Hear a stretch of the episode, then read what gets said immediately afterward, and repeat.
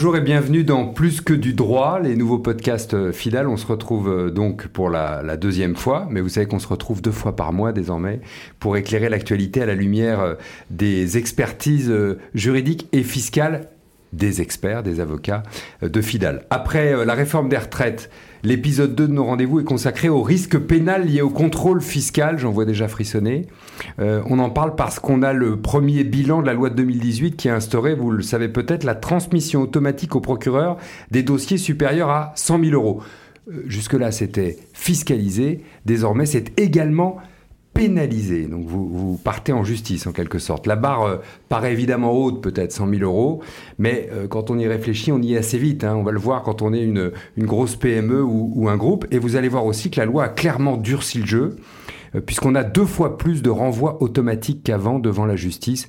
Le chiffre clé, c'est 965. 965 dossiers transmis à la justice par le fisc l'an dernier de manière automatique. C'est beaucoup plus, évidemment, euh, si on compte tous les autres. C'est presque le double. Bonjour Gaëlle Menu-Lejeune. Bonjour Laurent Bazin. Vous êtes euh, avocate et directrice du département droit fiscal chez Fidal. 965 dossiers transmis automatiquement. D'abord, de qui on parle ou de quoi on parle? Entreprise, individu alors on parle des deux, Laurent. Entreprises et particuliers peuvent être concernés par ce nouveau dispositif de transmission automatique. Vous avez bien insisté, c'est la transmission mmh. automatique du dossier fiscal de ces entreprises et de ces particuliers qui peut être euh, donc effectuée au parquet. Et cette transmission automatique, elle a été instaurée par la loi fraude de 2018. Mais compte tenu des critères de transmission, on y reviendra, les entreprises sont en première ligne. Donc c'est les entreprises majoritairement ces dossiers, hein, Tout à fait, hein. majoritairement ce sont les entreprises. Qu'est-ce qui a changé en 2018 en fait? Qui peut expliquer ça? Alors en 2018, on a changé complètement de paradigme en matière de lutte contre, le, contre la fraude et en matière de, contrôle fiscal. Aujourd'hui, la société dans laquelle nous vivons mmh. n'admet plus les comportements frauduleux, les déficits publics euh, euh, sont, sont, trop importants pour qu'on permette et on admette des comportements qu'on admettait ou qu'on passait sous silence il y a quelques années. Sur lesquels on sévissait moins, on va dire. Tout à fait, et, et, sur lesquels on restait silencieux. Il y avait une espèce d'omerta sur la fraude fiscale des grandes entreprises ou de certains ah particuliers. C'est plus le cas. Et euh, la loi fraude de 2018 a mis fin à ce qu'on appelait le verrou de Bercy. C'est quoi le verrou de Bercy? Avant 2018, l'administration décidait seule mmh. de transmettre ou non les dossiers fiscaux au parquet.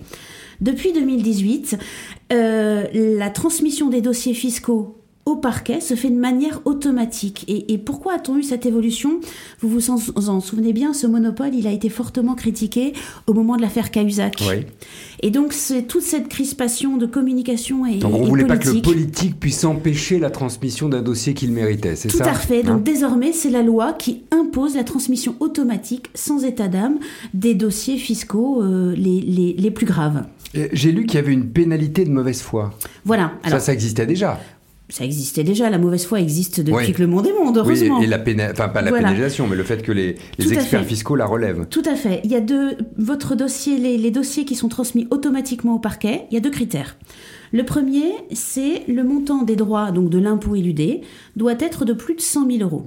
Et 100 000 euros, ça ne suffit pas, effectivement, comme vous le dites, il y a une deuxième circonstance, il faut que ces 100 000 euros soient assortis d'une majoration de, de, de, de, mauvaise foi ou de comportement euh, frauduleux, d'activité occulte, etc. Oui, donc il faut qu'il y ait en quelque sorte la circonstance aggravante. Oui, une circonstance aggravante. Si vous avez fait l'objet d'un contrôle fiscal ayant donné lieu à des rappels de plus de 100 000 euros, cela ne suffit pas. Il faut une circonstance aggravante, mmh. des pénalités. Ou bien ça peut être une pénalité de 80 ou 100% en cas de dissimulation de compte à l'étranger, par exemple, ou d'abus de droit. Ça, c'est Cahuzac Hein, Tout à fait. on en parle clairement. Voilà. C'est Cahuzac, effectivement, circonstance aggravante, on envoie le dossier automatiquement au parquet. Et puis, si ce rappel, toujours de plus de 100 000 euros, et cette fois assorti d'une pénalité moindre de 40% qui est appliquée en cas de, de manquement délibéré ou d'abus de droit, c'est la eh mauvaise foi. C'est la mauvaise foi. Il vous faudra un élément de plus, la récidive. Donc, si ça fait deux fois que vous vous faites rattraper par le fisc pour plus de 100 000 euros avec 40%, transmission directe au parquet. Et attention, au parquet, du lieu de résidence. Hein. Tout cela n'est plus centralisé à Paris. Ah, c'est à la maison. C'est à la maison. Donc ça veut dire que c'est potentiellement en justice chez moi. Tout à fait. Et non plus dans une espèce d'anonymat un peu global du, c'est ça, hein, de la justice parisienne. Tout à fait. Dans le feutre des chambres, des chambres judiciaires parisiennes, on n'en est plus là. De, le parquet de chaque, de chaque euh, département peut être saisi par un, peut-être euh, peut recevoir un dossier de fraude fiscale. Cette circonstance aggravante pour mauvaise foi, là, ça me, ça me gratouille un peu. Ça se discute, ça se plaide? Eh bien, nous, avocats fiscalistes, elle nous a gratouillé aussi cette circonstance aggravante. Donc nous aussi, on a dû adapter et, revoir notre logiciel de pensée. Jusqu'alors, et très souvent, on contestait uniquement l'assiette, c'est-à-dire le montant de l'impôt. Mmh. Mais nous nous attachions peu à contester le montant de cette pénalité, de cette circonstance aggravante Parce que si je fais tomber l'assiette, le principal, le reste tombe Le reste tombera, donc on, ne consacrait pas. En revanche, maintenant, euh, nous aussi, on ne peut plus se contenter de, de contester uniquement l'impôt. On doit aussi contester les circonstances d'application de cette majoration pour empêcher le compteur de se déclencher. Et le dossier d'aller au pénal. Tout à fait, le hein. dossier d'aller au pénal. Donc hmm. les conditions d'application des pénalités, elles doivent également être discutées et contestées pour elle-même, indépendamment de l'infraction fiscale et de l'impôt. Vous dites elle doit, donc, donc très bien, mais euh, est-ce que ça marche? Je veux dire, est-ce qu'on est qu'on peut montrer sa bonne foi euh, alors que l'administration a décidé qu'on était de mauvaise foi? Alors, l'administration, elle décide, ou en tout cas, elle suppose que vous êtes de mauvaise foi, mais heureusement, nous avons un certain nombre de jurisprudences et tout un, tout donc un on environnement peut démontrer sa bonne foi malgré voilà, tout. Qui peut nous conduire à, à,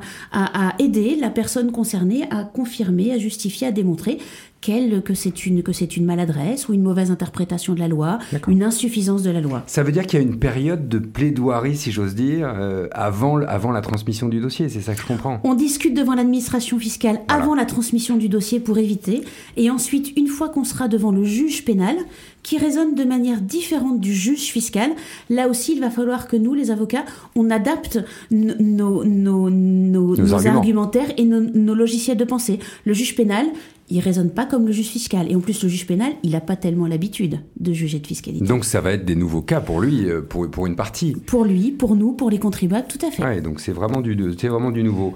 Qu'est-ce que risquent les dirigeants euh, et les entreprises qui se retrouvent devant le juge pour suspicion de fraude? Je dis les dirigeants et les entreprises parce qu'il y a les personnes euh, physiques, si j'ose dire, et puis il y a évidemment la personne morale. Tout à fait. Bon, d'abord, évidemment, il y a la sanction financière qui est celle de l'impôt. Évidemment. Ok. Alors, au pénal. je dis ok, pas forcément, mais bon. La personne physique, elle peut, euh, elle risque jusqu'à 5 ans d'emprisonnement et 500 000 euros d'amende. En plus, hein, on est d'accord. En plus 500 000 euros d'amende. En plus de l'impôt, bien sûr. Alors souvent, on se dit, ouais, c'est de la fraude fiscale, il n'y aura pas de prison. Ben non, on a quand même deux affaires récentes euh, dans l'actualité qui nous montrent que cela est possible. Je vous rappelle que Patrick Balkany a été condamné à 4 ans de prison ferme pour fraude fiscale en première instance. C'était beaucoup, beaucoup plus de 100 000 euros. Hein. C'était beaucoup plus de 100 000 euros. Mm. Et puis euh, Jérôme Cahuzac qui a été également condamné en appel à 4 ans ferme, dont 2 avec sursis et 300 000 euros d'amende. Et qui aujourd'hui est, je crois, médecin euh, encore, sous quelque, part par là. Voilà. Donc, euh, donc, vous avez tout à l'heure pointé quelque chose qui m'intéresse et sur lequel je pense qu'il est intéressant pour ceux qui nous écoutent de, de revenir. Vous avez dit ça va se juger à la maison. Oui. Ça va pas juger à Paris, ça va juger à la maison. Mais ça veut dire quand même qu'il y a un problème de réputation. D'autant que si je ne m'abuse, mais alors là pour vous, pour le coup, c'est vous la spécialiste, je ne suis que le journaliste. Je crois que la même loi de 2018 a instauré le name and shame, c'est-à-dire que l'administration peut publier votre nom, peut dire vous êtes le, le méchant. Tout à fait, au risque classique qu'on a, qu'on a euh, énuméré, il s'ajoute désormais le risque réputationnel qu'il convient de prendre en, compte. Dans le monde des affaires, une condamnation pénale pour fraude fiscale, ça fait très désordre, ça vous empêche par mmh. exemple de, de pouvoir concourir dans le cadre des marchés publics, et ce risque désormais est vraiment à prendre en compte tant du côté des contribuables que du côté des conseils, dans les relations que l'entreprise peut avoir avec ses investisseurs, avec ses associés, avec ses salariés, avec ses représentants syndicaux, avec ses clients, avec ses fournisseurs, effectivement. Donc le name and shame, qui était bien connu du monde anglo-saxon, il a fait son apparition dans le droit français et il prend deux formes maintenant pour nous. Le juge pénal, maintenant, depuis 2018, il a l'obligation d'ordonner, en plus des sanctions pénales et fiscales, l'affichage de sa décision. Premier, premier élément. Et le deuxième name and, shame, il est à la main de l'administration fiscale qui peut, ah. si elle le souhaite, double risque, double risque, et qui peut, si elle le souhaite, euh, effectivement publier sur euh, son site internet les amendes ou les majorations qui sont prononcées à l'encontre euh, du contribuable. Donc il n'y a plus de secret fiscal De ce point de vue-là, en tout cas, pardon, hein, pour le, pour pour le fraudeur qui s'est fait prendre, eh ou dont l'administration considère qu'il a fraudé, il n'y a plus de secret fiscal. Eh bien, ces mesures montrent bien qu'effectivement, l'atteinte à la réputation, c'est un risque que les entreprises prennent encore plus au sérieux que les mmh, sanctions mmh, financières. Mmh. Souvenez-vous, là encore, il y a quelques semaines, Google, qui a préféré transiger avec l'administration fiscale à hauteur de 500 millions d'euros avec le, avec le juge, pardon. Il a accepté, Google a accepté de payer une amende de 500 millions d'euros plutôt que d'être reconnu coupable. Ça s'est su quand même, hein, au bout du compte, hein, oui, parce pour la que réputation. Hein. Voilà, paradoxalement, hmm. ces négociations deviennent aussi des éléments de communication forts pour les entreprises. Une, une, chose quand même sur ce name and shame, vous avez dit l'administration peut, le juge peut. Le juge doit. Doit. Le juge doit. Le juge doit. D'accord. Euh, l'administration peut. Oui. Ça veut dire que c'est arbitraire, c'est la tête du client ou il y a des critères Non, ce sera pas, ce sera pas à la tête du client. L'administration, elle pourra publier les amendes ou les majorations en fonction de la gravité du manquement. Donc certains éléments sont, sont, sont précisés et en plus elle publiera après avis d'une commission, d'une commission spécifique. Donc la, publication par l'administration, effectivement, qui lève le secret fiscal, mmh. comme vous l'avez, euh, comme vous l'avez très justement dénoncé, il y a quand même quelques règles pour que l'administration soit autorisée à lever le secret fiscal. En revanche, le juge pénal, il, il, il, va devra le faire. publier. Donc si on est condamné au pénal, la condamnation est, publique. Elle est publiée. Oui. Euh, c'est la seule chose qui change dans le processus de contrôle fiscal avec cette loi de 2018 où il y a d'autres choses qui ont changé euh, de manière importante ou qui peuvent avoir un impact important de votre point de vue?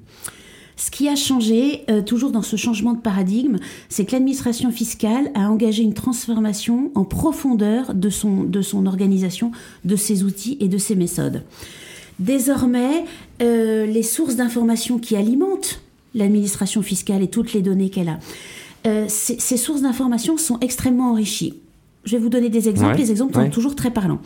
Par exemple, maintenant, l'administration fiscale, elle est en mesure d'exploiter en masse les données internationales qu'elle reçoit dans le cadre de ce qu'on appelle l'échange automatique d'informations. Fameuse data. Tout à fait. Elle travaille sur la data, elle l'exploite, elle croise la data et donc elle fait du, du, du, data mining qui va lui permettre de cibler les contrôles fiscaux de manière beaucoup plus efficace. Donc elle va, elle reçoit des informations environ sur 5 millions de comptes bancaires qui sont détenus par les résidents français auprès d'établissements financiers étrangers, par exemple l'administration, donc tout ça elle exploite.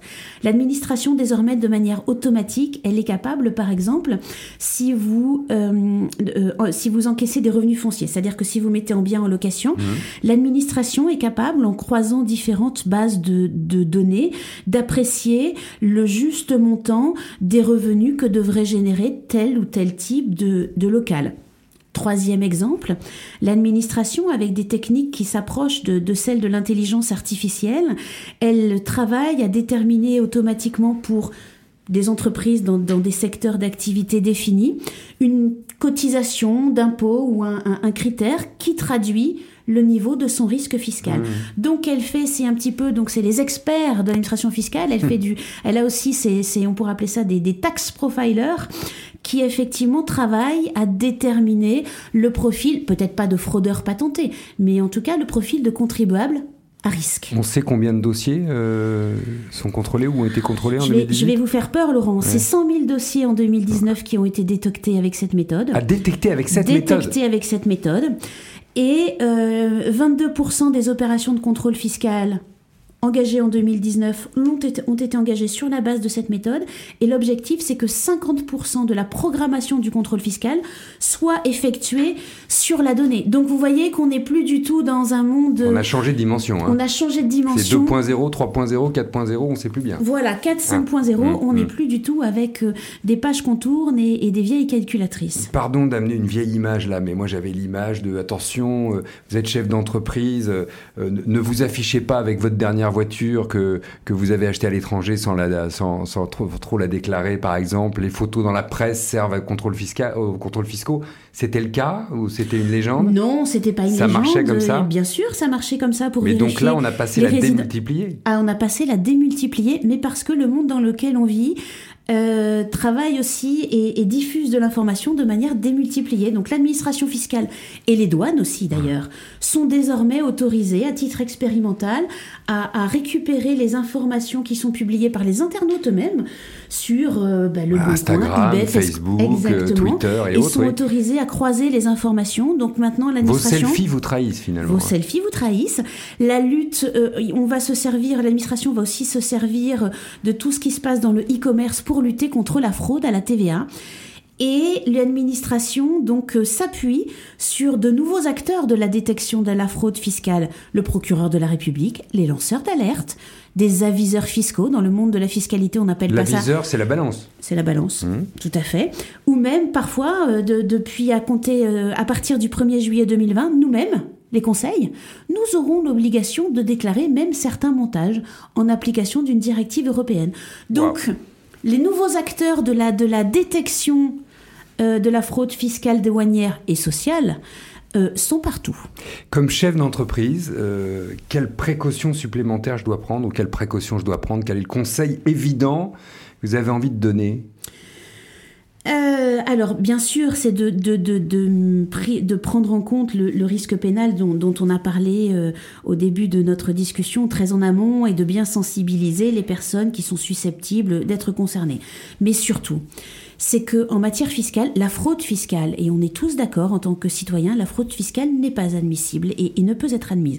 En revanche, l'optimisation fiscale ou le fait de pouvoir euh, euh, utiliser euh, des crédits d'impôt ou des dispositifs qui permettent et qui sont faits, qui sont mis en place par le législateur pour effectivement hmm. diminuer la charge fiscale, ça c'est tout à fait autorisé. En revanche, le, cette optimisation fiscale, elle ne s'improvise pas elle se prépare, elle se documente, elle se réfléchit.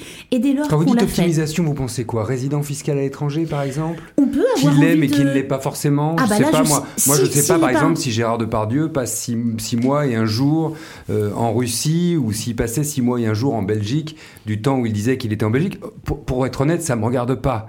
Mais voilà, on peut encore faire ça? On peut... Changer de résidence fiscale n'est pas interdit ce que le fisc français n'aime pas, c'est que vous déclariez que vous êtes parti alors qu'en fait vous êtes resté.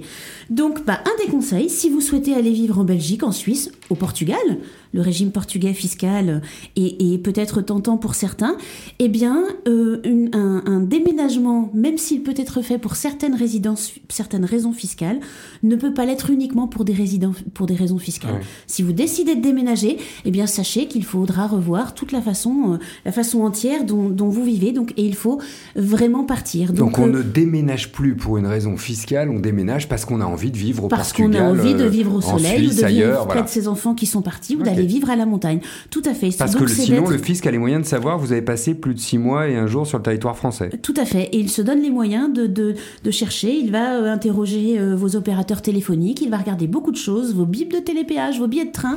Il va très très loin dans la, dans la, dans la détection de la réalité de votre situation. Donc, pas d'improvisation, tout ça se prépare, se documente et sur ce changement de résidence fiscale, il faut être véritablement prêt à déménager. Lumineux. Merci Gaël Menu-Lejeune. À bientôt Laurent Bazin. À bientôt et à très vite à tous pour un nouveau podcast Plus que du droit avec Fidal.